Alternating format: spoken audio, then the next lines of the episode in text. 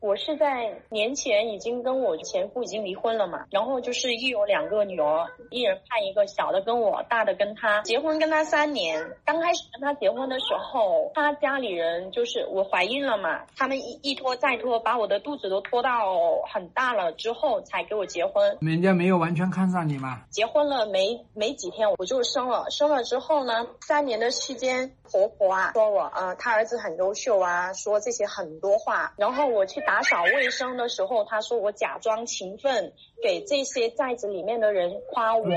你都已经离婚了，不要说过去的事情。你现在想干嘛？就是现在就是已经离婚了，我想着就是说复婚，但是对方呢就是死活都不肯，我就觉得有没有必要再复婚？还有一个有没有必要带个小孩在身边？你干嘛要带小孩在身边嘛？我舍不得小孩。首先第一个，我们先解决第一个问题，离了婚。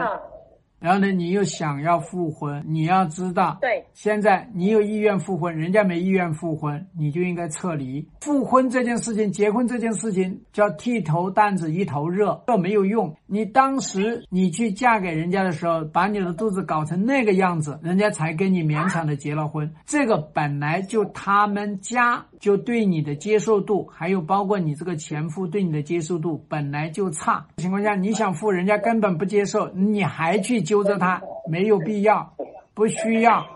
第二件事情呢，就是你们离婚的这个事件能解决吗？不能解决不了，你们去复什么鬼婚嘛？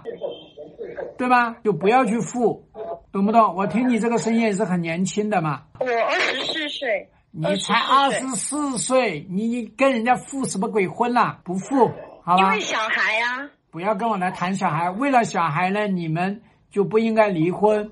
为了小孩呢？最核心的事情要把这个婚姻过幸福，婚姻都过不幸福，你这是坑小孩、害小孩。我现在是有工作，有自己在创业的。他爷爷、他爸爸就是刚开始说两个女儿都判给他，但是刚开始我是我是很舍不得。现在就一个人创业，然后又工作啊，这分不了身，就照顾不了他，我又舍不舍不得小孩，你就我就是左右有点。哎，你不会那个请保姆啊？请保姆带吗？不请保姆带，请谁带？去坑你娘吗？我妈的话，她也很烦啊。那如果就是说不请保姆的话，他们家就是说可以。别别搞这种事情，别不要请保姆是最方便的。然后呢，你还方便再去嫁人。做一个女人，自己创业有钱又有能力，自己又舍不得孩子，把他放在自己身边，踏踏实实带，然后到时候再谈恋爱再嫁人。妈就说带个小孩的话，你会很难嫁啊，什么？别扯扯鬼蛋。你自己觉得你难嫁，我告诉你，你没带小孩，你二十四岁你也嫁不出去。上海这边多少二十七八岁，没有结过婚，还有呢，没有过男人，都嫁不出去了。长得又漂亮，学历又好，工作又好，你不一样嫁不出去吗？因为你自己老是限制自己啊，解放自己。你八十岁，一样有人爱。最好请个保姆带，然后。保姆可以带好他，然后自己又可以创业啊，又不用麻烦别人这样子的。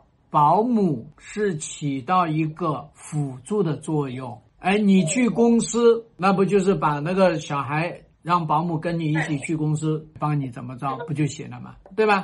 呃，长大一点他就上幼儿园，让保姆帮你接送啊，减轻你的负担，这个事情都不是个事儿。如果你说，哎呀，不行，我不想要这个孩子的抚养权。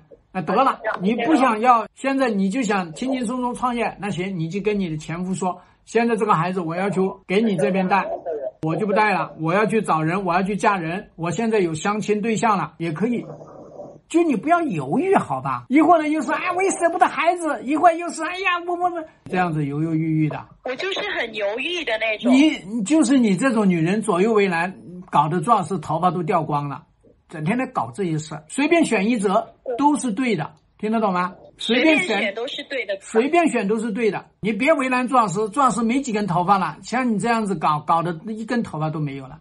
那你觉得最好的方法是？没有最好的方法。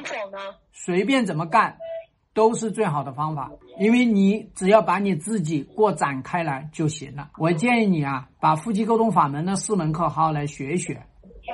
好吧，都已经离婚了，你不是还会再婚吗？你不再婚了？不再结婚是不可能的。那不就还得学吗？